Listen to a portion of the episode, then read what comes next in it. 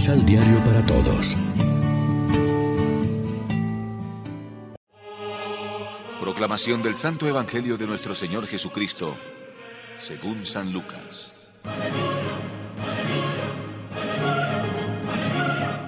Había también una mujer de edad muy avanzada llamada Ana, hija de Fanuel, de la tribu de Aser. Tenía 84 años.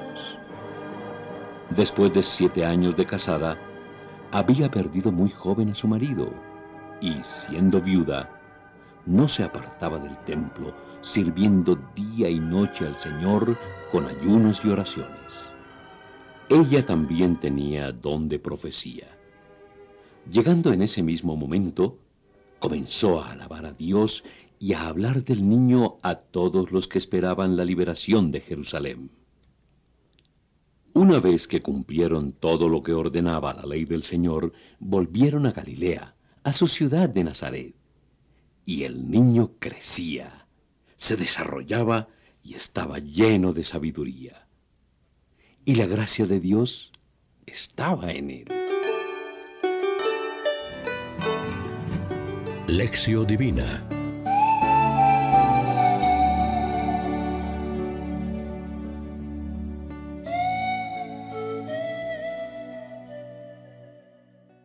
Amigos, ¿qué tal? Hoy es sábado 30 de diciembre, estamos en el sexto día de la octava de Navidad y como siempre nos alimentamos con el pan de la palabra.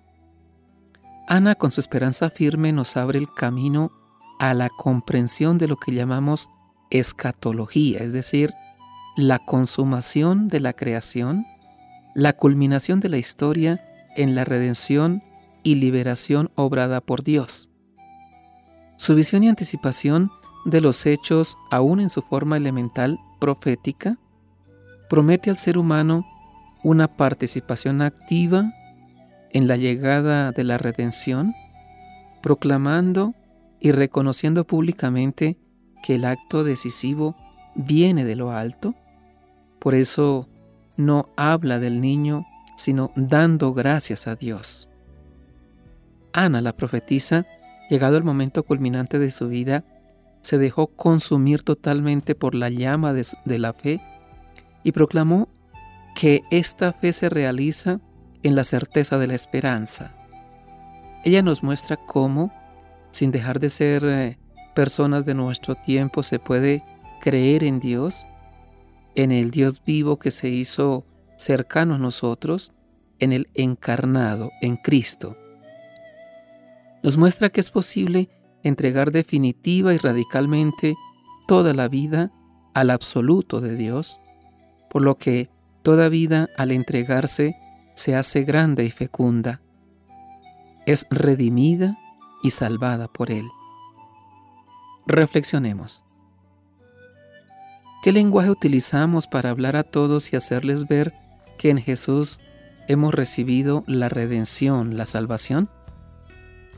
¿Cómo les hacemos partícipes del amor eterno, de la nueva condición de redimidos, de la plenitud de vida a la que tendemos a lo largo de toda nuestra existencia? Oremos juntos.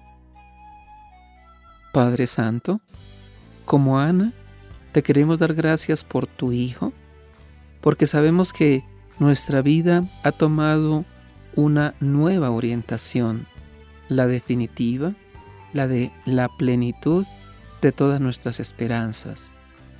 Por tu Espíritu Santo sabemos que ningún esfuerzo ni entrega a los tuyos es vano, porque en cada prójimo te servimos y reconocemos tu redención. Amén. María, Reina de los Apóstoles, ruega por nosotros.